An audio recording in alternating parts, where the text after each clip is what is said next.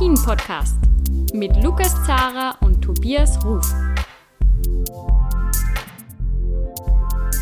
Hallo zur neuen Ausgabe von Après Ski, der Alpin-Podcast von skionline.ch. Ja, an diesem Wochenende haben wir nur drei Rennen gehabt. Äh, das ist ja fast schon ein Klacks im Vergleich zu den vergangenen Wochenenden. Mein Name ist Lukas Zara, ich bin stellvertretender Chefredakteur von Spox Österreich und ich bin sehr froh, dass auch heute wieder Tobias Ruf, der Wintersportchef äh, von Chiemgau 24, mir die Treue hält und äh, beim Podcast dabei ist. Servus, Tobias.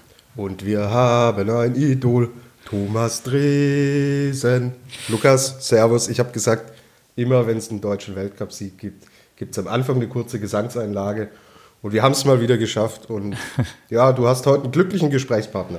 Legen ja, los. Du, ähm, es tut fast ein bisschen weh, wenn ich dich so singen höre, aber es ist okay. Ich bin nämlich auch gut drauf, weil ich habe einen neuen Laptop ja. und äh, es ist sensationell. Also wenn ich jetzt äh, auf irgendwas drauf drücke, es tut sich gleich was. Das bin ich nicht gewohnt von den letzten ja, drei, vier Jahren, glaube ich.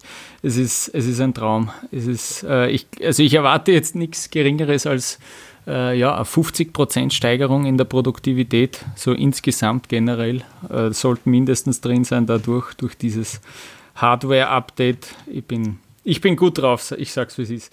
Also ähm, immerhin, immerhin äh, ein technischer Be Bereich bei einem österreichischen Mann, der funktioniert. Da teilt er aus, weil er. naja, komm, äh, den, den, konnte ich nicht liegen lassen, Lukas. Ja, aber Bitte gefällt schön. mir, gefällt ja, mir, gefällt mir sehr gut. Okay, Freut na gut, mich. dann äh, gehen wir gleich Legen wir gleich los. Äh, dann erzähl gleich einmal, was war in Garmisch? Äh, Abfahrt am Samstag, ähm, ja, gar nicht so die besten winterlichen Bedingungen, aber ähm, das hat ein Thomas Dressen getaugt. Der hat gewonnen. Er hat gewonnen. Also der Wahnsinn. Der erste deutsche Sieg, äh, Abfahrtssieg auf der Kandahar in Garmisch-Partenkirchen seit 1992, seit 28 Jahren. Da hat der Markus Wasmeier die Abfahrt in Garmisch gewonnen.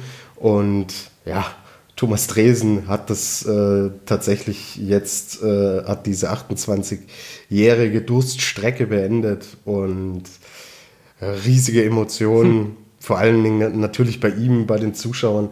Er kommt aus Mittenwald, das ist nicht we weit weg von Garmisch-Partenkirchen. Das ist so der Bereich, da hat er natürlich, ähm, die, die kennt er, da hat er das Skifahren auch gelernt. Und ja, das sind so Geschichten, boah, da kommt die Gänsehaut. Also, uh, das, damit, na, vor allen Dingen nach Kitzbühel, was doch echt mhm. enttäuschend lief von den Ergebnissen und er selber auch wirklich enttäuscht war. Und dann steht natürlich Garmisch an. Vielleicht war es irgendwie auch gut, weil er nicht der absolut als äh, Favorit dahin gefahren ist. Ist ja klar, wenn du in Kitzbühel jenseits der 20 landest, dann bist du nicht der Favorit bei der Abfahrt in Garmisch. Er hat die Startnummer 1 äh, gewählt und hat gesagt, mhm. na komm, ich probiere das jetzt einfach mal, auch mit dieser Startnummer. Und ja, er hat es er hat's dann unfassbar gut runtergezogen. Also mhm. er hat selber gesagt, den, die, die Hölle, das ist eine, eine Passage in, äh, auf der Kandahar in, in Garmisch, die hat er nicht so ganz erwischt, hat er selber gesagt. Und die Rest, der Rest der Fahrt war blitzsauber. Und dann, wie es halt immer so ist im Skialpin, er kommt ins Ziel und da steht dann natürlich die Eins, ja, und dann weiß man aber nicht, was ist so eine Zeit wert. Und ja, dann irgendwann, als die Besten dann unten waren, hat man hat sich schon herauskristallisiert, diese Fahrt war extrem viel wert. Mhm. Ähm, also er hat natürlich voll seine Stärken ausgespielt. Er hat die, die Gleitpassagen wieder, wieder äh, top genommen und war da genau wieder in dem Element, was er einfach beherrscht. Und ja, also irre. Vom Emotionsfaktor her super Stimmung im Ziel. Und die Leute sind natürlich komplett ausgeflippt, wenn der Local Hero dieses Ding gewinnt. Und ja, 28 Jahre sind halt 28 Jahre. Und das ist wirklich eine Menge Holz. Also als Markus Wasmeier gewonnen hat, 92 in, in Garmisch, da war Thomas Dresen noch nicht mal geboren. Ich auch ja. nicht. Ja, ja. Ich habe schon mein Unwesen getrieben. Ja. Aber das, das, meine Kinder, äh, meine Grundschultage, die lassen wir jetzt mal außen vor.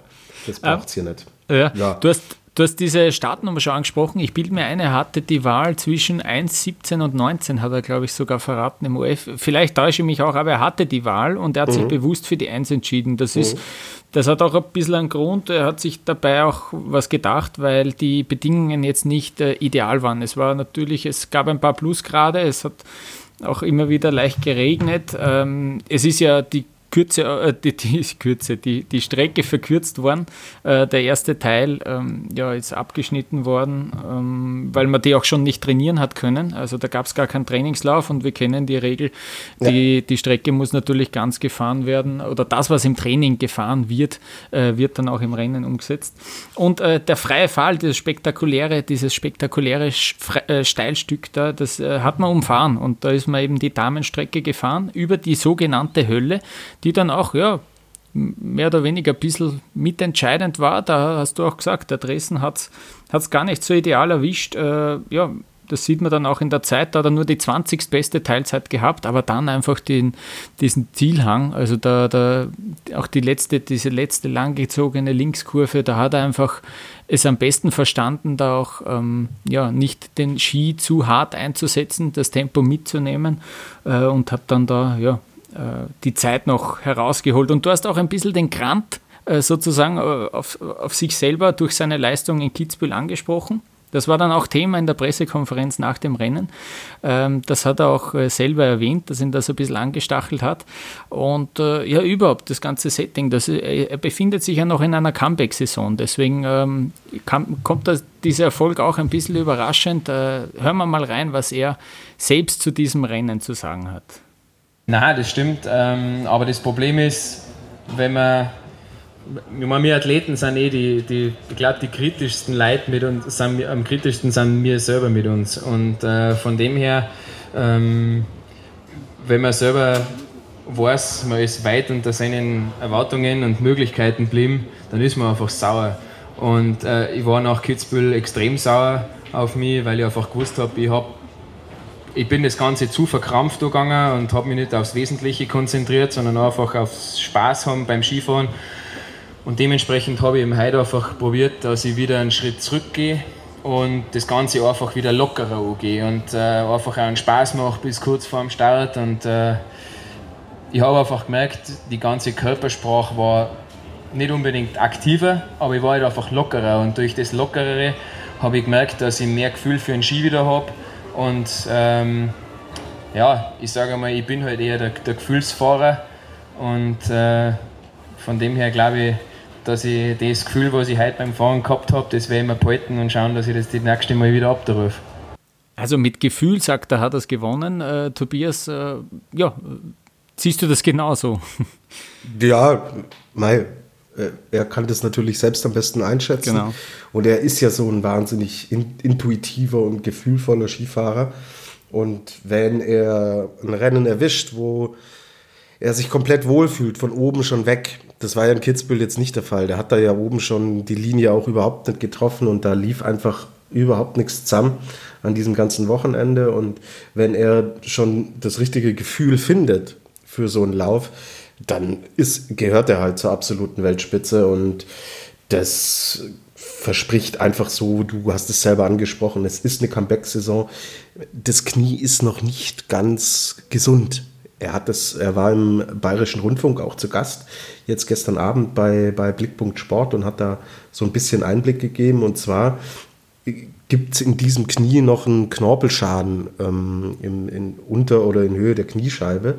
Und zwar nur ein kleiner, aber dieses Knie ist noch nicht bei 100 Prozent. Und er sagt selber, dieser Knorpelschaden ist jetzt da.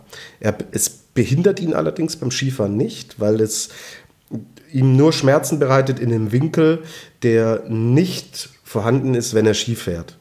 Mhm. Also es geht dann um andere Belastungen und, und solche Dinge, wo er ein bisschen darauf steuern und dosieren muss, aber beim Skifahren selber behindert es ihn nicht, sagt, sagt er und ähm, es ist sein Knie, er, er weiß es und dieses Ding ist aber tatsächlich noch nicht bei 100 Prozent. Und dann gab es ja Gröden, wo er, wo das Knie auch angeschwollen war ähm, nach den Trainingseinheiten, wo er auch dann verzichtet hat. Da hat er auch nochmal drüber gesprochen und es ist dann jetzt wirklich einfach so ein, so ein Status quo, der unfassbar äh, zufriedenstellend ist. Nicht, dass sein Knie nicht ganz heil ist, aber wenn er da immer noch Probleme hat und trotzdem jetzt wieder seinen zweiten Saisonsieg in der Comeback-Saison einfährt, das ist dann halt schon äh, ein Statement. Ja, weil so, hm. da kann noch sehr viel kommen. Wir wissen, er ist 26. Und ja. wir wissen auch, dass Abfahrer eigentlich ähm, erst, erst reifen müssen und ein Johann Claret ist 81er Jahrgang, zwölf Jahre ähm, älter als Thomas Dresen und wird noch Dritter auf so einer Abfahrt, ist derzeit unfassbar gut in Form, war das ja auch schon in Kitzbühel mhm. und hat nur 17 Hundertstel Rückstand. Also wenn man das jetzt mal so ein bisschen hochrechnet, da stehen noch sehr, sehr viele Jahre bevor die, wenn er gesund bleibt, sehr, sehr, sehr erfolgreich werden können. Er ist ja jetzt schon der erfolgreichste Abfahrer der deutschen Geschichte. Mhm, genau, ja. Ähm, eben, Thomas Dresen hat dieses Rennen gewonnen vor Alexander Omot-Kilde. 16 Hundertstel war der Vorsprung. Äh, und du hast es angesprochen, Johann Claret mit 17 Hundertstel Rückstand auf Platz 3. Ja, Alexander Omot-Kilde erneut äh, ein Top-Resultat und für mich, wie ich habe es ja eh schon gesagt, äh, das, das, ideale Szenario. Er wird Zweiter, er bleibt ohne Weltcupsieg, aber schreibt kräftig an für den Gesamtweltcup. Ähm, der fährt ja wirklich mittlerweile, äh, lass mich nachrechnen, ja, äh, alle, alle Disziplinen bis auf den Slalom ähm, mhm. ist da, hat da sicher das strammste, das dichteste Programm von allen. Äh, gut, der Alexis Pointureau macht ihm das, macht ihm das nach, der fährt ja auch ähm, eigentlich in fünf Disziplinen. Ähm, aber der Norweger, der, der, ja, der lässt sich nicht abschütteln im Rennen um den Gesamtweltcup. Und was mir persönlich sehr gut gefällt, ist, dass er auch äh, Fragen zum Gesamtweltcup beantwortet. Wenn du das den Henrik Christoffersen oder den Alexis Pointureau fragst, wie schaut es aus im Gesamtweltcup, sagen die immer, ah, geh, das interessiert mich nicht, ich will in die Top 3, ich will die Rennen gewinnen und dann schauen wir, was rauskommt. Diese, das kann ich schon fast nicht mehr hören, aber der Kilde, setzt sich hin und äh, redet gern drüber und lässt sich auch die, die Fragen stellen und antwortet drauf. Zum Beispiel auch äh, hat er das in Garmisch getan. Hören wir mal, was er zum Thema Gesamtweltcup sagt. Yeah, it's for sure it's for sure tight, but we have we have a lot of races left, and uh, I think everything can happen. Uh, and I think also uh, with my skiing now, how stable it is, and all that stuff, I I can be up there and fighting for the big low, but uh, I'll take race by race, and I know it's good guys fighting for the same globe, so uh, I know it's not going to be easy, but I'm not going to give up. Ja, Alexander Omot-Kilde sagt, er gibt nicht auf. Ja, ganz klar, das hat er ja dann auch am Sonntag äh, gleich nochmal fett angeschrieben. Äh, einer, der irgendwie so ein bisschen jetzt äh, aus dem Rennen draußen ist, vor allem aus österreichischer Sicht, ist der Matthias Meyer, der äh, ja aufgrund einer Krankheit dieses Rennen in Garmisch-Partenkirchen auslassen hat müssen. Ähm, der hat sich also gesagt, er schaut dann nicht, dass er sich künstlich irgendwie fit bekommt für dieses Rennen, äh, dass er dann noch im, im Kampf um den Gesamtweltcup bleibt, sondern äh, hat sich bewusst für diese Pause entschieden. Der beste Österreicher bei der Abfahrt äh, auf der Kandahar wurde dann Vincent Kriechmeier auf Platz 4. 9 Hundertstel haben ihm gefehlt auf das Podest. 26 Hundertstel ist der Rückstand auf Thomas Dresen.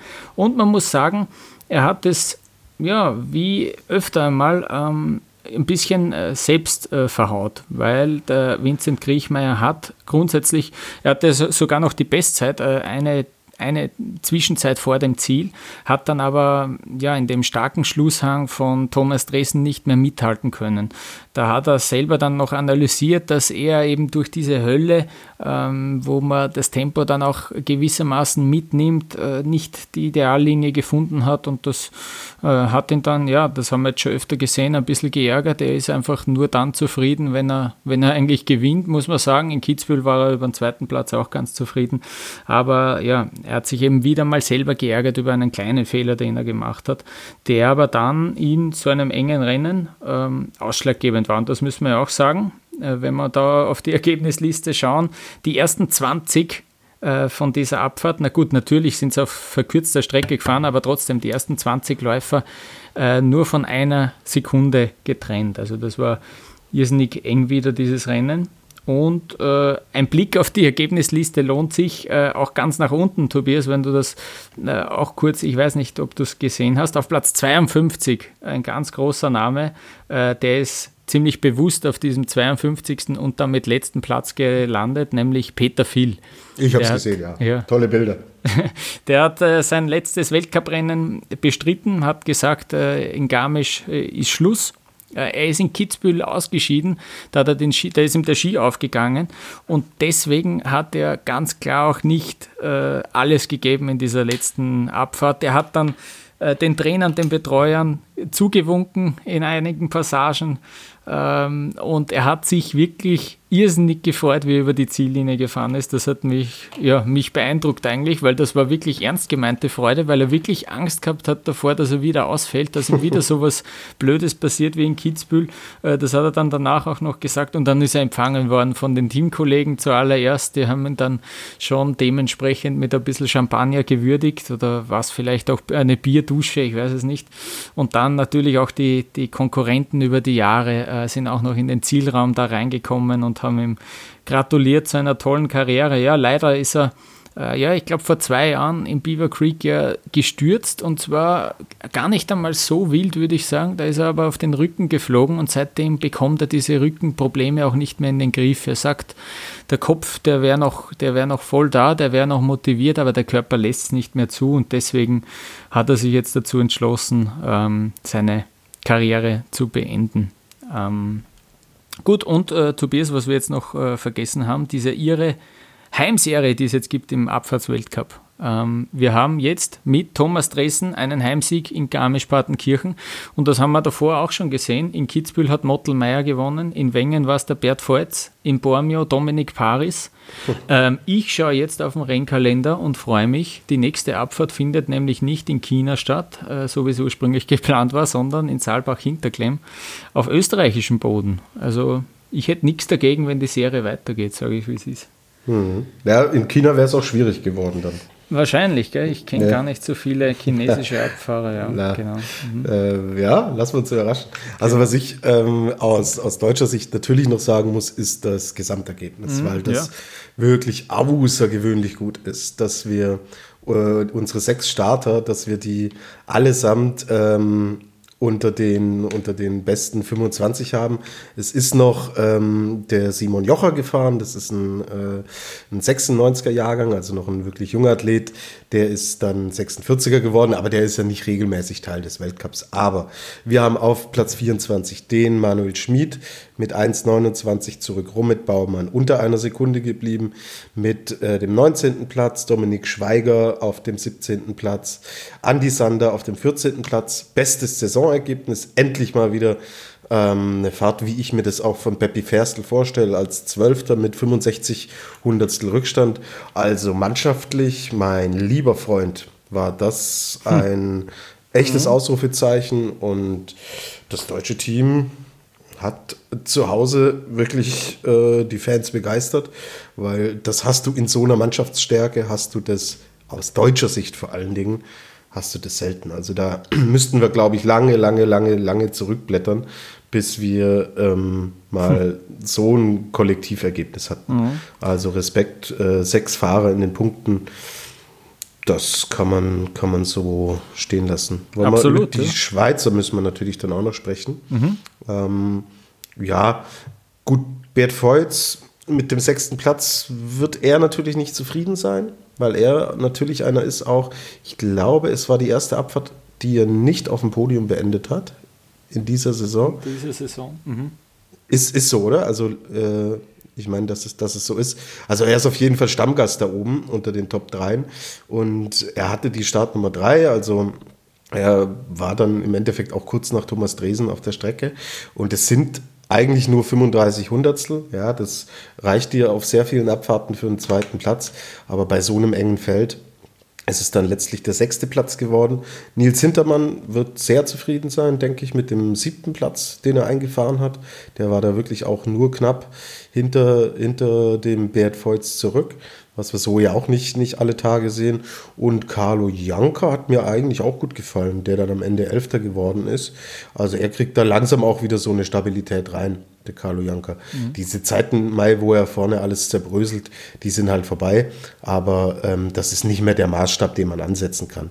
Also ich denke, auch die Schweiz kann damit leben, dass man sagt, du, wir haben hier Jetzt sind wir nicht so ganz genau. Wir haben ja eigentlich drei Leute in den Top Ten, wenn wir die elf von Janka zur 10 machen, weil da wirklich eine Hundertstel auf Emanuele Buzzi aus Italien fehlt, auf den zehnten Platz. Also ist es gefühlt ein Top Ten Platz. Und drei in den besten zehn würden dies, glaube ich, so unterschreiben. Ähm, Bert Feutz wäre aber, glaube ich, damit nicht so einverstanden. Du hast natürlich recht, äh, du Fuchs. Äh, Bert Feutz, die Ergebnisse bislang in der Abfahrt: ein dritter Platz, ein erster Platz, ein zweiter Platz, ein dritter Platz, ein erster Platz, ein zweiter Platz. Also der ist immer aufs Podest gefahren ja. und jetzt mit Platz 6, also grottenschlechtes Ergebnis eigentlich aus seiner Sicht, das muss man ganz ehrlich so sagen. Ja, 35 Hundertstel haben ihm gefehlt. Die große genau, Krise des Bert Feutz. Ja. Äh, ja, genau. Eine Bemerkung habe ich noch, dass doch ja. die niedrigen Startnummern geholfen haben. Äh, natürlich haben sich mhm. die Topläufer äh, für niedrige Startnummern auch äh, entschieden bei der, bei der Wahl, aber wir sehen da in den ersten acht eigentlich nur mit Jettil Jansröd äh, mit Startnummer 13 mit einer zweistelligen. Na gut, der Travis Genong auch mit, Genong, der, ja. mit der 10, ja. Der hat dann aber auch äh, wieder, also ich könnte mich nicht erinnern, dass er so weit vorn gelandet ist in der Saison, aber auch mit einer niedrigeren Startnummer profitiert Max Franz auf Platz 9 mit der Startnummer 2, auch er eigentlich mit einer problematischen Saison, einer der besseren Resultate noch für ihn in dieser Saison. Also da hat, sich, hat das Ganze hat sicher auch ein bisschen hineingespielt. Ähm, es war kein klassisches äh, Startnummernrennen, aber ähm, es, hat, es war sicher kein Nachteil auf dieser Strecke. Na, genau. mhm. Fix nicht. Gut, dann würde ich sagen, äh, kümmern wir uns gleich ums zweite Rennen äh, ja. in Garmisch. Und äh, ja, da genau. gibt es wieder dieselbe Geschichte zuerst äh, zu erzählen. Äh, es, hat, es hat geregnet beim Riesenslalom am Sonntag. Äh, aufgrund dieses Regens wurde auch die Strecke verkürzt, damit man da auch wirklich eine toll, gute, gute Wettkampfpiste hat. die Fahrzeit mit einer Minute bisschen mehr als einer Minute, ein sehr, sehr kurzer Riesenslalom, 14 Tore circa. Ähm, ich glaube sogar, ja, genau, 14 Tore. Um die sind wir umgefallen im, im obersten Streckenabschnitt. Äh, dementsprechend war es ähm, ein, ein kurzer Riesenslalom äh, aufgrund der Bedingungen. Aber äh, diese Bedingungen hat Alexis Pointureau äh, am besten ausgenutzt. Er feiert seinen zweiten Weltcupsieg im Riesenslalom in dieser Saison ähm, und er hat gewonnen vor Loic Meillard, äh, 1600 Rückstand der Schweizer und auf Platz 3 Live Christian Nestwold-Haugen mit 24 Hundertstel Sekunden Rückstand. Ja, Alexis Pointureau, ähm, die letzten zwei Rennen, die er bestritten hat, ein zweiter Platz in Schladming, jetzt der Sieg in Garmisch-Partenkirchen, der kommt wieder ein bisschen besser in Fahrt. Ja, kommt wieder in Fahrt. Vielleicht hat er unseren Podcast gehört, wo wir ja immer so ein bisschen gerade ich so ein bisschen kritisch mit ihm waren, weil mir das zu viele Fehler einfach auch waren und Körpersprache mir nicht so ganz gefallen hat. Aber ja, das waren jetzt Tage, auf die kann er definitiv aufbauen. Also da ist er jetzt gerade wieder auf einem guten Weg. Und ja, Henrik Christoffersen ist Siebter geworden, der Zweiter war nach dem ersten Durchgang. Also bei ihm so jetzt das erste Mal, eigentlich seit langer Zeit wieder das Gefühl, dass er diesen ganz großen Druck irgendwie nicht standgehalten hat, weil der Rückstand mit 79 Hundertstel ähm, auf Pantiro dann doch viel ist, wenn du die zweite Zeit gefahren bist eben im, im ersten Durchgang. Und jetzt kommt so richtig Musik rein in diese ganze Nummer. Hm. Weil, und du hast es ja vorhin auch schon angedeutet, und weil vor Henry Christoffersen nämlich Alexander Amott Kilde gelandet ist, auf mhm. dem sechsten Platz. Hm. Und zwar auch wieder mit deutlichem Vorsprung auf das sind 25 Hundertstel, die er dem Christoffersen abnimmt. Und das für einen eigentlichen Speed-Spezialisten. Ich glaube, wir müssen jetzt schon gar nicht mehr von einem Speed-Spezialisten sprechen. Ja, stimmt. Bei ähm, Alexander Aumont-Kilde. Er kann das unfassbar gut, sonst wird man nicht Zweiter auf der Abfahrt. Ähm, in, in Garmisch und fährt auch im äh, Super-G von Kitzbühel nicht aufs Podest. Aber er kann halt auch diesen Riesenslalom extrem gut. Und der steht ein sechster Platz und wir haben einen Dreikampf, mein lieber Lukas. Und zwar einen richtig seriösen, ernsten Dreikampf. Mhm. Weil ich glaube, jetzt, äh, wir hatten Matthias Meyer ja natürlich da schon auch noch so ein bisschen mit drin, aber nur mit Abfahrt Super G und Kombi äh, und parallel ist es, glaube ich, nee, Abfahrt Super G Kombination. Damit mhm. ist es, glaube ich, schwierig. Mhm. Mit diesen Leuten, die halt so viele verschiedene Disziplinen dann auch fahren und zwar auf hohem Niveau fahren, wie Kilde das jetzt im Riesenslalom zeigt. Wir haben einen Dreikampf Und der wird richtig heiß, weil sie alle regelmäßig da oben mitfahren, aber alle nicht 100% stabil sind. Kilde hat noch keinen Saisonsieg, ja, und das ist dann halt auch so ein Faktor, weil es gibt halt 100 Punkte für den ersten und 20 äh, für den zweiten und schau dir Pantiro an. 20 weniger, ja. 20 weniger, der jetzt einfach diesen 100er macht und der spült dich dann halt wieder entsprechend nach vorne. Mhm. Und er ist jetzt auch wieder, ähm, er ist jetzt glaube ich auch wieder Zweiter im, in der Gesamtwertung. Also das sind halt Dinge, ja, die, die, wir haben sie alle. Sie, sie, sie ähneln sich alle von der Charakteristik her. Das ist wirklich unglaublich. Und Mai, wir haben jetzt einen Rückstand vom dritten Kilde auf den ersten Christoffersen von 57 Punkten. Mhm. Äh, das ist ja nach, äh, nach der Anzahl an Rennen, die wir jetzt hinter uns haben. Wir haben 27 von 44 Rennen gefahren. Und wir haben ein, eine Differenz zwischen dem dritten und dem ersten von 57 Punkten. So, mhm. bei Pantiro auf Christoffersen sind es 55 Punkte. Matthias Meyer hat 692 Punkte. Klar, lass ihn Garmisch fahren, lass ihn da eventuell sogar 100 Punkte holen, spielt er da auch noch mit. Aber auf Sicht wird sich zwischen diesen dreien entscheiden. Aber das wird eine ganz, ganz, ganz heiße und enge Geschichte. Ja. Da können wir uns drauf freuen. Wir haben noch acht Speedrennen vor uns mhm. und neun Technikrennen, wobei von diesen Technikrennen zwei Parallelevents sind. Ja? Wie viele also Slaloms sind das? Hast du es vor dir? Slaloms sind noch vier. Ja? Also, zwei, also dann haben wir zwei Parallel, vier Slaloms. Genau, und drei, und drei Riesenslaloms. Genau, ja. Mhm. Okay, natürlich nicht die. Ah, ich habe mir ein bisschen vertan, eine Kombi haben wir. Das heißt, von den okay. wir haben sieben Speedrennen, sieben Speedrennen und dann mhm. neun Technikrennen und eine Kombination. Ja? Okay, okay. Genau, ja. ja Natürlich dann. ein leichter Shift zur Technik, aber ja. Mhm. Äh, ich finde das jetzt nicht so äh, arge Differenz. Ja? Ne? Müsst, müssten wir dann mal nach Disziplinen, äh, dafür ist jetzt keine Zeit, aber lass uns das mal nach Disziplinen dann aufdröseln, wenn es wirklich ernst wird. Und weil Mais und Pantero fährt halt auch in einem Super-G mal in die Top 10, wenn alles gut geht. Genau, Dann ja, ja, voll. In der Abfahrt nicht, ja, ja. aber äh, in so einem Super-G schon. Also mhm. da können wir uns demnächst mal zusammensetzen und das aufdröseln, aber ja. selbst jetzt, anhand der Zahlen, die du jetzt gerade in den Raum stellst, erkennen wir ja keine klare Tendenz, spricht das eher für Christoffersen ähm, Pantiro oder spricht es eher für Kilde Pantiro, die dann halt auch Super G und Riesenslalom. Also mhm. es ist irgendwie ja so mit den dreien auch so ein. Keiner ähnelt dem anderen so zu 100 Prozent, aber der eine hat eine ähnliche Charakteristika von dem und der andere von dem mhm. und der andere von dem. Also Interessant. Ja. Lass uns da demnächst mal m, genauer drauf gehen. Absolut, Aber ja. Es wird mega spannend. Das, genau. das, das wissen wir jetzt. Also. Ja. Super, freue mich. Ich würde noch gern über einen Zweitplatzierten reden vom Riesenslalom, Loic Mea. Er ist in mhm. der ersten Startgruppe bei dem, beim Riesenslalom. Mit der Startnummer 4 ist er gestartet, hat dann auch die Bestzeit gefahren im ersten Durchgang. Und er ist so ein Kandidat, wenn du mich jetzt fragen würdest, hey, zähl mir mal auf die ersten sieben, die da in der Top-Startgruppe vom Riesenslalom sind. Ich würde vergessen auf diesen Loic Mea, ganz sicher. Also ich, ich finde, der fliegt ein bisschen so unterm Radar und wenn man sich so die Resultate anschaut von ihm im Riesenslalom in letzter Zeit, ein 17. Platz in Adelboden, ein 12. Platz in Alta Badia, in Beaver Creek 16. geworden, in Sölden ist er, im zweiten Durchgang ausgeschieden. Also der hat wirklich auch noch äh, kein Erfolgserlebnis gefeiert in diesem Jahr äh, in seiner besten Disziplin, das muss man so sagen.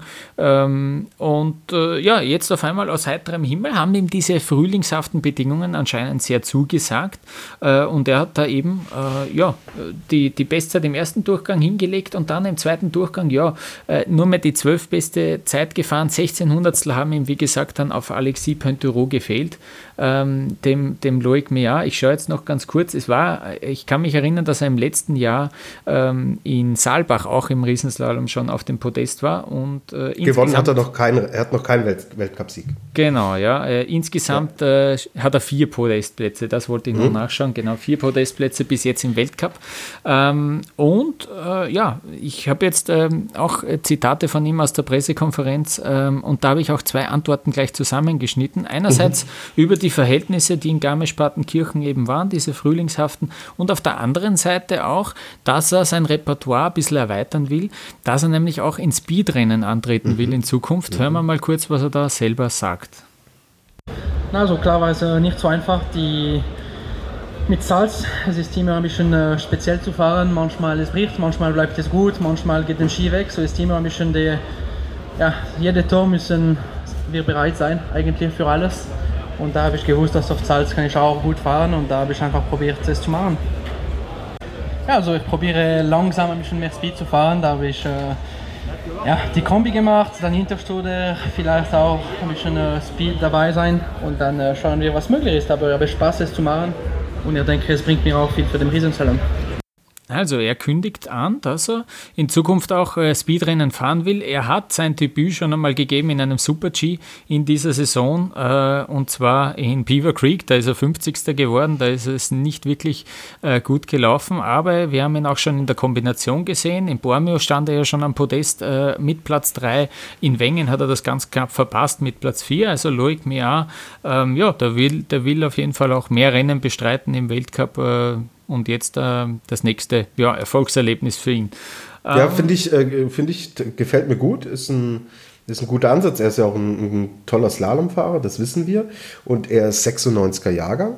Das heißt, er ist noch einer der, der Jüngeren, der schon Vielseitigkeit zeigt und sie schon andeutet. Und da kann natürlich was reifen, ja, aus, äh, aus so einem Fahrer. Und er hat ähm, natürlich ein fantastisches Team hinter sich, ja, wo wir in äh, den Riesentorlauf mal ein bisschen ausgenommen, ja, aber ansonsten hast du ein das sensationelle Abfahrer, sensationelle Super-G-Fahrer, ein mhm. überragendes Slalom-Team.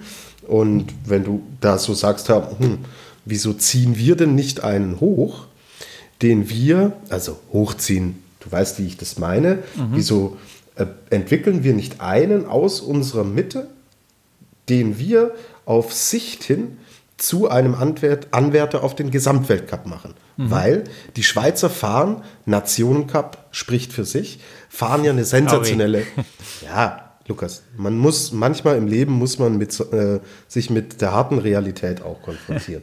Das nehme ich dir jetzt ab. Die Nationenwertung spricht für sich. Da ist die Schweiz ganz klar vorne. Aber es ist auffällig, Thema Gesamtweltcup, haben wir Bert Volz, unseren Speed-Spezialisten, den machst du auch nicht mehr zum, äh, zum Techniker auf, auf, seine äh, älteren Tage, auf Platz 5. Mit schon, das sind über 250 Punkte, die da noch zu Christoffersen fehlen. Und der zweite Schweizer im Gesamtweltcup unter den besten 10 ist Daniel Jühl, der äh, Slalomkönig mit, mit 495 Punkten. So, also einerseits dominiert die Schweiz diesen Weltcup äh, bei den Herren. Andererseits hast du aber keinen, der in Reichweite der ersten drei Plätze im Gesamtweltcup ist. Und deswegen finde ich diesen Ansatz von Loic Meillard, ich kannte diese Zitate nicht, aber wenn ich jetzt so ein bisschen weiter äh, gedanklich die, das alles so ein bisschen die Puzzleteile zusammenstecke, finde ich das einen sehr interessanten Ansatz.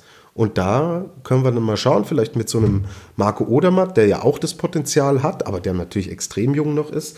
Ähm, so weit weg ist er aber eigentlich gar nicht von Meillard. Vielleicht kannst du da sogar zwei ähm, dir in so eine Position bringen, dass halt auch ein Schweizer mal wieder auf Sicht, jetzt nicht dieses Jahr, nicht nächstes oder vielleicht so ab übernächster Saison, dann sagen kann, hey, ich äh, kann da um die große Kristallkugel mitfahren. Weil das mhm. ist das Einzige, was fehlt in dieser überragenden Schweizer Mannschaft. Mhm. Ist nur ein Gedankenspiel. Ja, ja. Ähm, hm, genau, ja. Mir fällt natürlich gleich Marco Odermatt auch ein, äh, wenn es um den Gesamtweltcup in der Zukunft geht, aber das ist natürlich ein durchaus ein, ein schlüssiger Gedanke von dir, ja. Und dann ja. ähm, ich würde noch gern zwei Sätze zu Live Christian Nestwoldhaugen verlieren, der auf Platz 3 gelandet ist.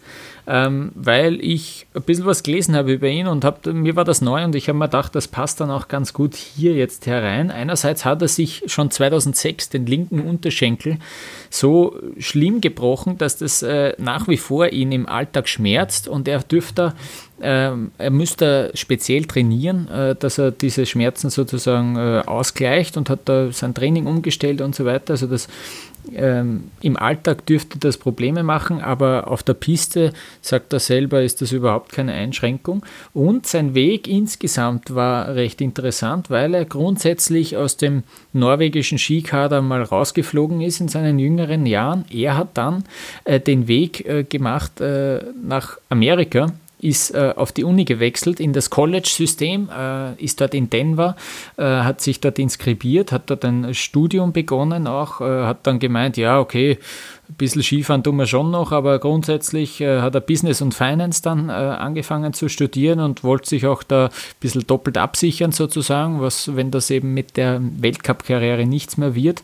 Ähm, er sagt auch selber, er denkt hin und wieder auf Englisch, vor allem wenn es um, um um Trainings geht, weil er das einfach dann äh, im College immer wieder ähm, ja, so sich eingeprägt hat, diese Trainings. Das ist auch sehr interessant. Und äh, ja, durch diesen, durch diesen Weg, und da, das ist ja auch ein bisschen eine andere, andere Herangehensweise, wenn du dann im College bist in Amerika, fährst du mehr im Team, du hast mehr das Teamgefüge noch in den Vordergrund gerückt, du freust dich, wenn du selber eine Leistung ablieferst, weil dann das äh, ganze Team da ähm, ja, davon profitiert und da so über diesen Weg hat er es dann auch wieder äh, zurückgeschafft in den Kader äh, von den Norwegern. Die haben ihn dann äh, sehr gerne ähm, mit offenen Armen empfangen und äh, so hat er den Weg zurück in den Weltcup geschafft. Und jetzt nach Beaver Creek, da war er Dritter, also erneut im Riesenslalom aufs Podest äh, gefahren. Ja. Und ich muss natürlich auch noch erwähnen, was die Österreicher so geleistet haben äh, am Sonntag. Es war nämlich leider nicht wirklich viel. Und du hast es ja schon ganz zu Beginn anklingen lassen. Für den ÖSV war es tatsächlich das schlechteste Resultat überhaupt jemals im Weltcup äh, im Riesenslalom. Äh, 53 Jahre lang gibt es diesen Weltcup jetzt schon und noch nie war es äh, schlechter wie am Sonntag. Äh, Manuel Feller ist 28. geworden und das war's. Also wir, ein einziges Resultat. Äh, Roland Leitinger ist gestürzt, ist sogar eingefädelt dann im ersten Durchgang. Ähm, ja, Marco Schwarz hat es nicht geschafft in den zweiten Durchgang. Stefan Brennsteiner ähm, auch Probleme gehabt. Christoph Feuerstein, der jetzt zuletzt sogar zwei Rennen, glaube ich, sogar im Europacup gewonnen hat, ähm, plötzlich im Weltcup auch wieder. Äh, ja, Patrick, oder? Äh, Patrick Feuerstein, genau. Ja. Ja, und natürlich muss man auch ein bisschen dazu sagen, dass die Piste äh, nicht allzu viel hergegeben hat in diesen frühlingshaften Bedingungen, aber mh, Hans Knaus zum Beispiel im OF äh, hat dann analysiert, vielleicht wäre es auch besser, wenn die Österreicher ein bisschen mehr noch auf schlechten Pisten trainieren, dass sie das auch gewöhnt werden, äh, dass sie im Weltcup eben auch nicht immer perfekte Bedingungen vorfinden haben. Aber da ist ihm auch versichert worden, dass der ÖSV das schon getan hat in den letzten Wochen, mhm. äh, auch explizit.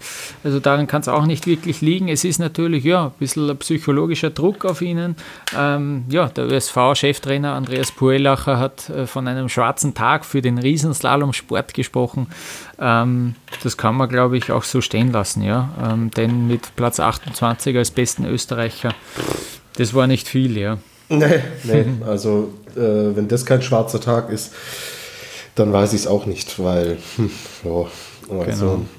das kommt irgendwie, nee, es kommt nicht, nicht wirklich in die Gänge. genau, muss, ja. Muss man leider so, muss man leider so festhalten. Dafür war es für die Deutschen eigentlich ein guter Tag. Also nicht eigentlich, ja. es war ein guter Tag. Stefan Luiz, endlich. Erster Top-Ten-Platz in dieser Saison und ein Riesenstein der da abgefallen ist. Man hat ihn dann im zweiten Durchgang, also er ist die 13. Zeit gefahren im ersten Durchgang und er war diesmal von der Körpersprache. Wir haben ja das letzte Mal auch darüber gesprochen. Das, was Felix Neureuter gesagt hatte, diese Körpersprache, die ihm gar nicht gefallen hat, die war anders. Luiz war von Anfang an auf äh, volle Attacke unterwegs.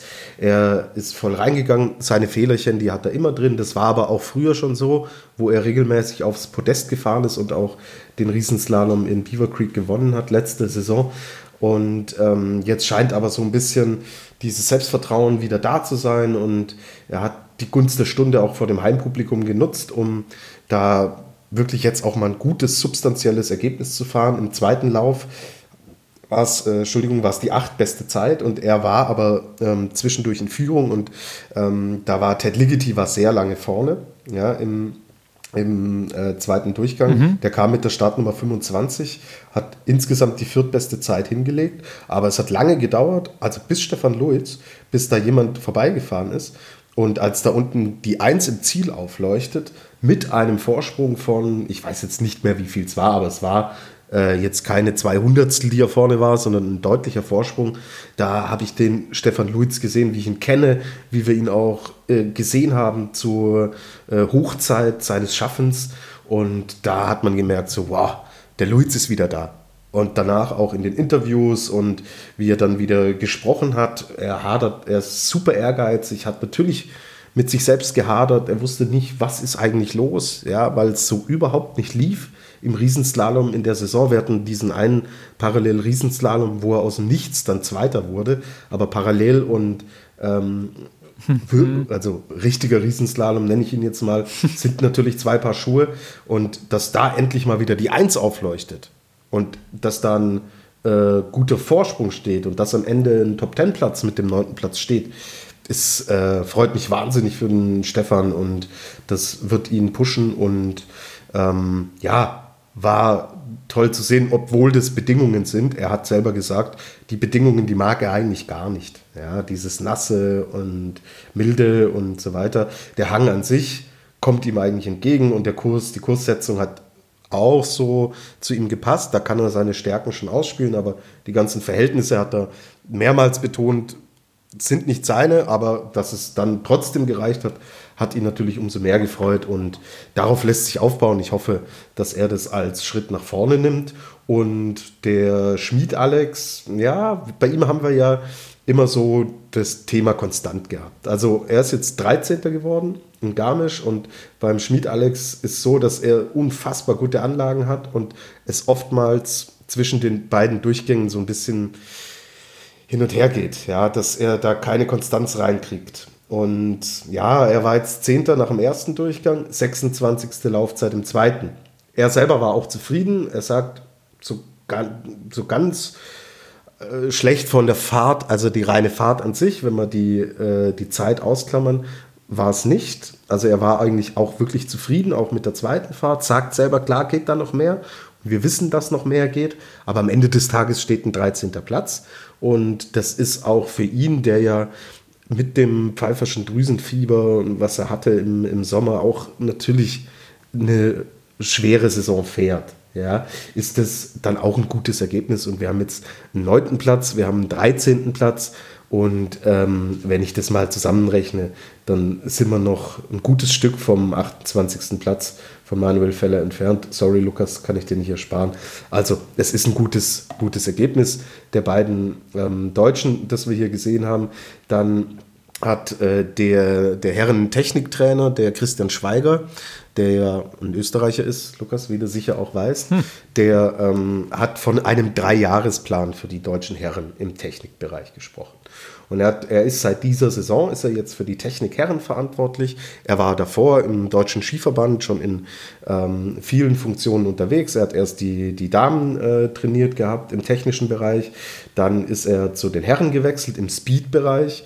Und ähm, wir sehen jetzt, welche äh, Früchte das eigentlich auch trägt. Und er selber sagt, er geht an solche Aufgaben heran mit einem Dreijahresplan. Und er hat eine Bestandsaufnahme jetzt gemacht und er ist sehr zuversichtlich, was das äh, Riesenslalom-Team angeht, weil die Trainingsleistungen gut sind. Sehr, äh, sehr gut sogar bei Stefan Luiz und bei Alex Schmid. Und Sie jetzt anfangen und sagen, dass zum Beispiel junge Fahrer wie Fabian Graz, der war jetzt im Einsatz in Garmisch, ist mit der Startnummer 55 auf die Strecke gegangen und hat als 31.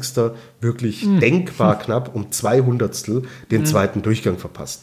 So, und das ist jetzt so ein bisschen die Strategie, die man äh, im, im Riesenslalom-Bereich äh, mit, mit Christian Schweiger an der Spitze äh, fährt, dass man sagt, wir nehmen uns die Zeit, Ja, wir setzen vermehrt auch junge Fahrer ein. Bastian Meißen zum Beispiel hat auch schon Saison-Einsätze gehabt, ist jetzt mhm. ähm, 44.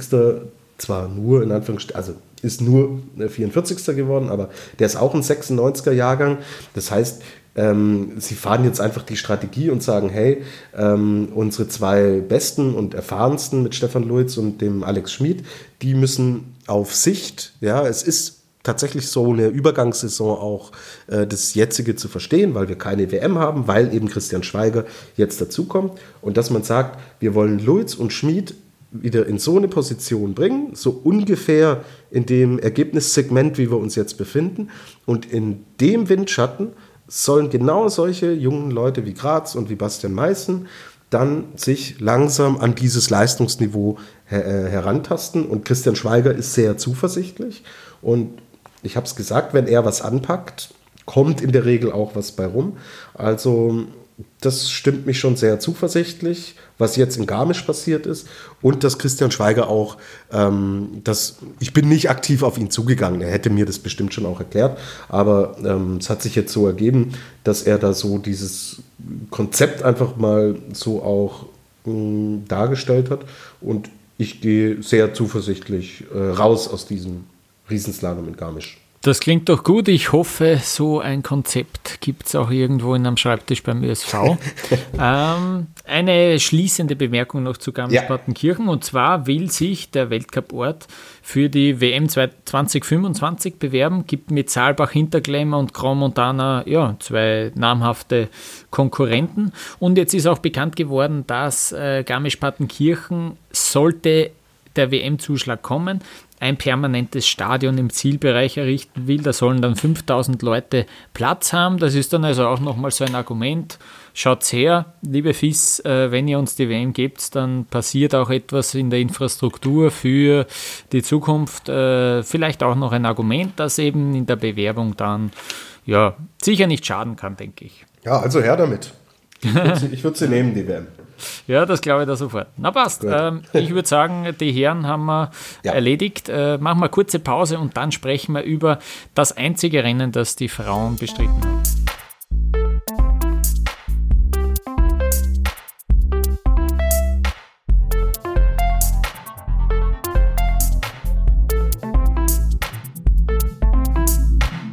Die Speedfrauen waren auf olympischem Boden zu Gast. Äh, in Sochi sind sie gefahren und wollten zwei Rennen bestreiten, aber das war relativ schnell klar, dass ja, sich das nicht ganz ausgehen wird. Und zwar ähm, gab es da mal wieder extrem viel Neuschnee, wie auch schon im letzten Jahr. Im letzten Jahr sind ja alle Rennen abgesagt worden.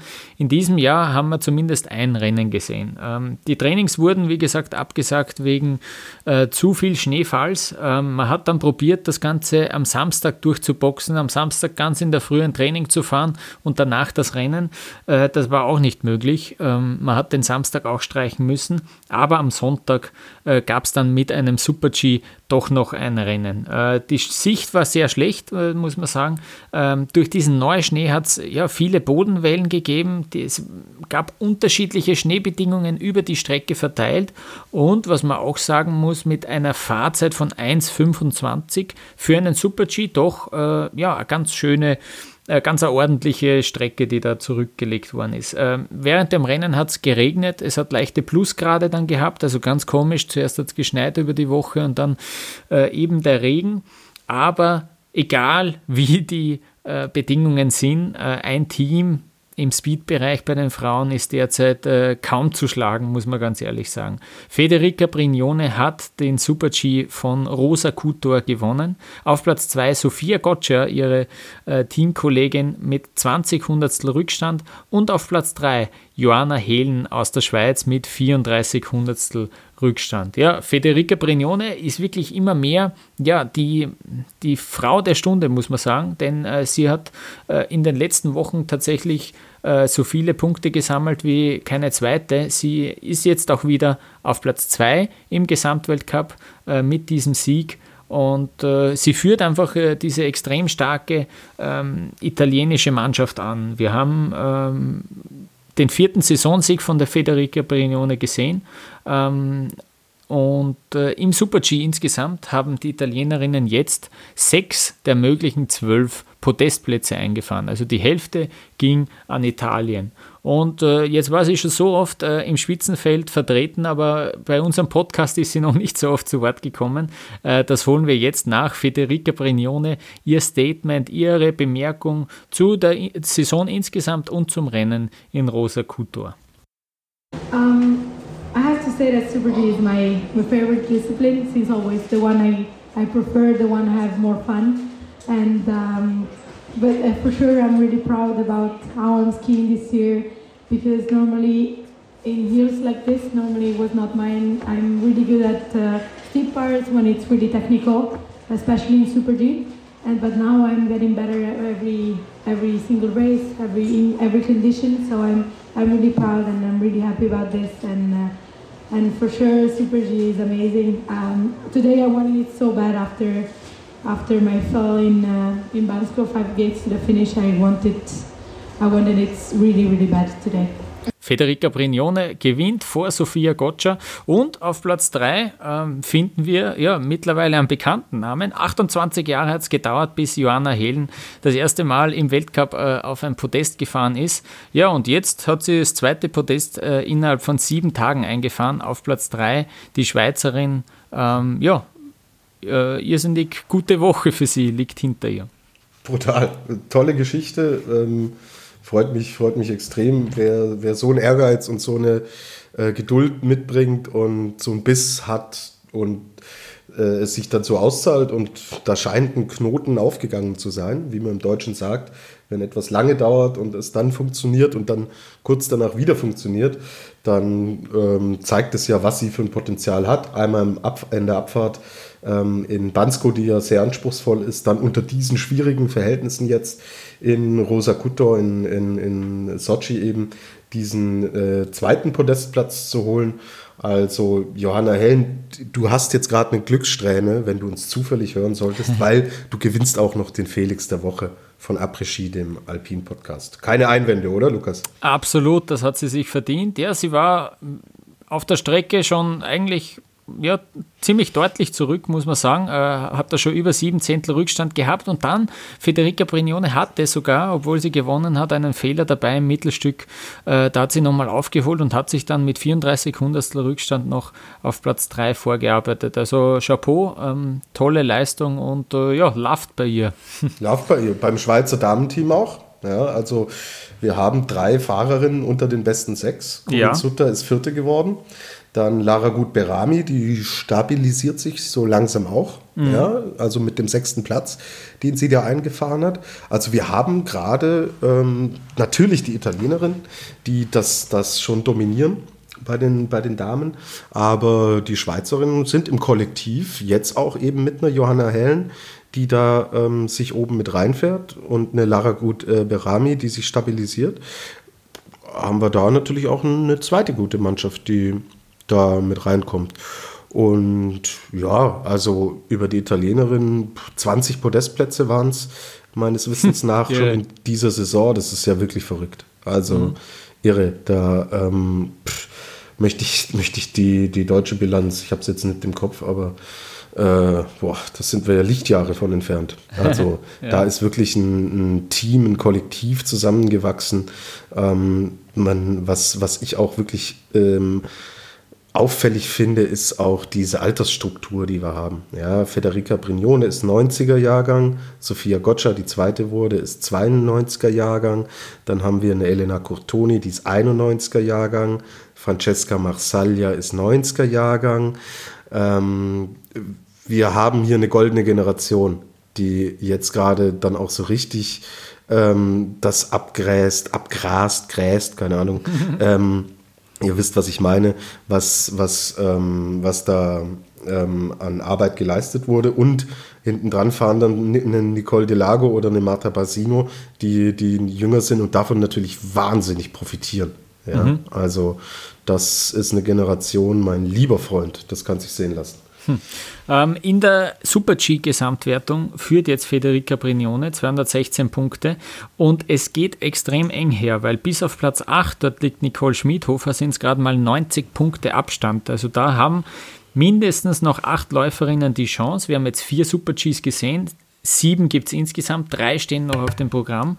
Ähm, da spitzt sich dieses Rennen zu und da geht es wirklich um alles. Und in diesem Rennen, Tobias, ist ja auch eine Deutsche vertreten, die auch schon das rote Trikot hatte in dieser Saison, nämlich mhm. Vicky Rebensburg. Mhm. Wie ist es äh, ihr gegangen bei diesem Rennen?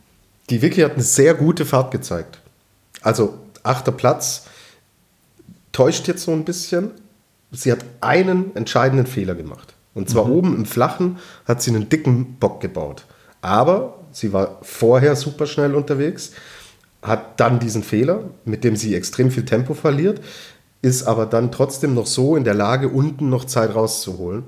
Und sie selber war sehr zufrieden mit ihrer Fahrt. Ich bin es ehrlich gesagt auch.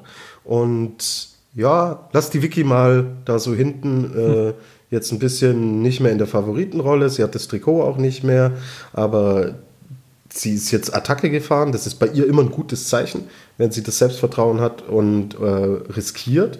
Und ja, darauf lässt sich aufbauen. Wenn auch nur in Anführungsstrichen der achte Platz steht, war die Fahrt bis auf diesen Fehler nicht, nicht äh, war sie wirklich gut. Ich weiß, Fehler gehören halt auch dazu und wer sie macht, der fährt dann halt nicht unter die Top 3, aber die Ansätze nach diesen ganz schwierigen Wochen und nach dem Wochenende zum Vergessen in Bansko war das ein, ganz klarer Schritt nach vorne.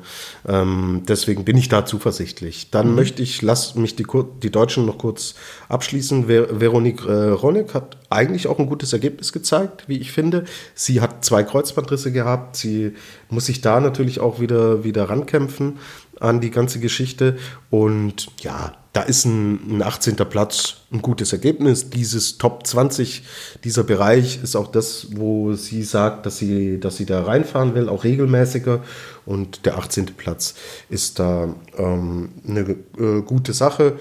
Patricia Dorsch, Michi Wenig haben leider den äh, sind, Durchgang, sie sind ausgeschieden. Verpasst, ja. Ja. Ähm, und die. Kira Weidler, die war schwer erkältet, die ist gar nicht an den Start gegangen.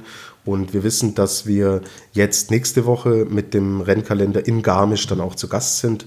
Und da ist sie letztes Jahr aufs Podest gefahren in der Abfahrt. Mhm. Und dass man äh, sagt, unter diesen ganzen Gesamtumständen, Zusammenhängen, mit einer schweren Erkältung, was soll sie da äh, jetzt eine Fahrt im Super G, was ja eh nicht ihr äh, Spezialgebiet ist, was soll sie da an den Start gehen? Richtige Entscheidung. Kira soll sich regenerieren und ich hoffe, dass sie dann in Garmisch wieder fit ist, wo ja dann auch, ähm, darüber wird jetzt auch noch entschieden, ich weiß nicht, ob es schon durch ist, dass äh, ein Rennen aus Rosa Kutor nachge nachgeholt mhm, wird. Genau, das, das hört man. Äh, es ist noch nicht fix. Vielleicht ist es schon fix, wenn ihr diesen Podcast hört. Ja. Ähm, sie bemühen sich darum, dass am Freitag schon die Abfahrt ja. auch äh, nachgeholt wird. Ja. Mhm. Du, und dann hast du natürlich, da hast natürlich mehrere Chancen für als Kira ja. Weidle. Also, ja, klar.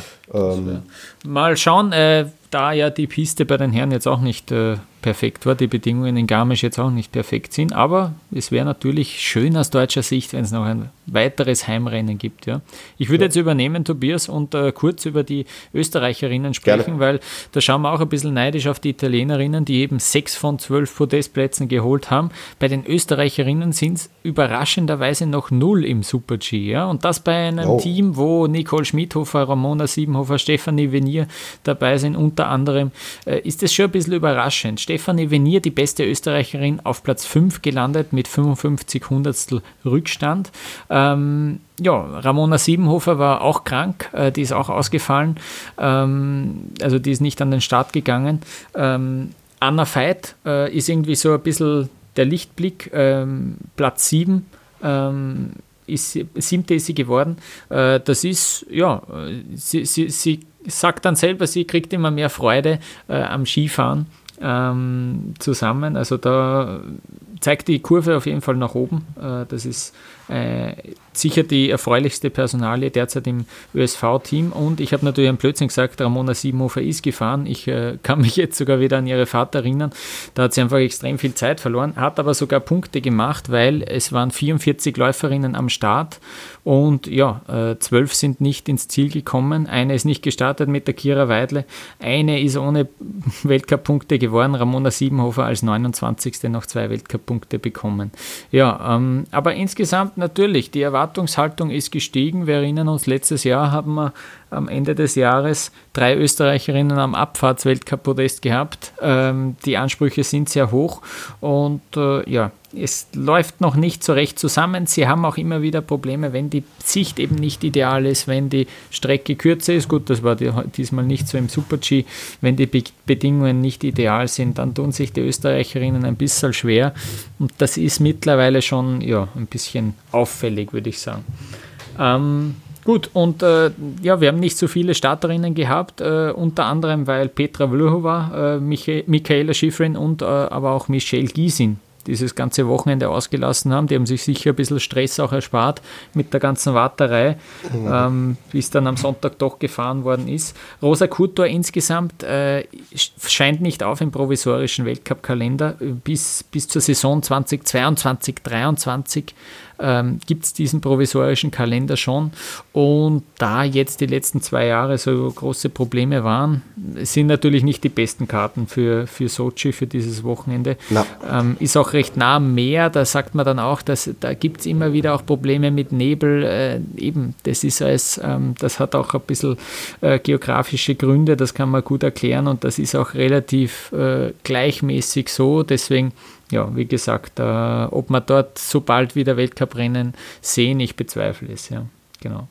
Gut, ähm, Tobias, willst du noch was sagen zu dem Rennen äh, in Sochi? Perfekt, gut, dann würde ich sagen, wir machen nochmal eine kurze Pause und ähm, werfen uns dann mit den wichtigsten News hinaus.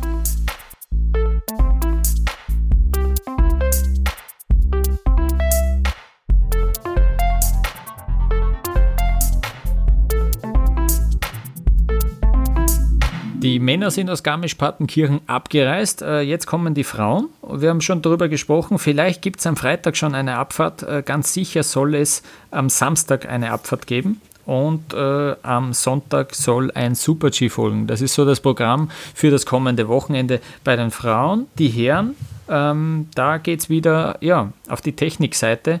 Äh, Chamonix ist Schauplatz bei den kommenden Rennen. Und zwar soll es da am Samstag schon einen Slalom geben. Und dann sehen wir am Sonntag mal wieder ein Parallelevent. Es soll ein Parallel-Riesenslalom gefahren werden. Das ist so das Programm fürs kommende Wochenende. Wir haben also vier, vielleicht aber auch fünf Weltcuprennen vor uns. Ähm, Tobias, äh, du hast auch noch Neuigkeiten? Ja, es sind, was heißt Neuigkeiten, aber mir fällt auf, ähm, okay. dass ich den Marcel Hirscher immer mehr im Motorsport sehe. Mhm, der, ähm, der fährt jetzt, fährt jetzt äh, bei den ein oder anderen Events, äh, fährt er mit. Und äh, also ich habe hab jetzt auch, kenne mich auch nicht so gut aus, außer, außerhalb der Formel 1 im Motorsport. Mhm. Aber ich sehe ihn bei Facebook und bei Twitter, ähm, sehe ich ihn regelmäßig in Rennautos sitzen. Mhm. Und äh, das ist ein Punkt, den wir tatsächlich vielleicht mal beobachten können. Ich weiß nicht, ob du da mehr weißt, Lukas, ob er da eine zweite Karriere anstrebt. Ich meine, wir haben ja mit äh, Luc Alphon ein Beispiel Beispiel, dass ein alpiner äh, Top-Athlet dann auch äh, am Ende ein Spitzenathlet im, im Rallye-Bereich ja. wurde. Und wir wissen alle, wie ehrgeizig Marcel Hirscher ist. Und dass er schon einer ist, glaube ich, der diesen Adrenalinkick auch braucht. Und Mai, wenn dein Leben immer nur Ski Alpin war und dir irgendwann Fahrt wird und du an sowas gefallen findest, äh, Red Bull ist äh, da ähm, natürlich auch ein, ein, ein Punkt. Die, ja. Ja, die können den Kontakt herstellen, ja, genau. Absolut. Also äh, mir ist es nur aufgefallen und ja. vielleicht äh, klemmen wir uns da irgendwann im, in der Sommerpause auch mal dahinter und schauen wir mal, ob da irgendwas, äh, ob eine zweite Karriere bei Marcel Hirscher ansteht und aus der Skination Österreich, jetzt wo nicht mehr so viel zusammenläuft, dann irgendwann die Rallye-Nation Österreich wird wegen Marcel ja, ja.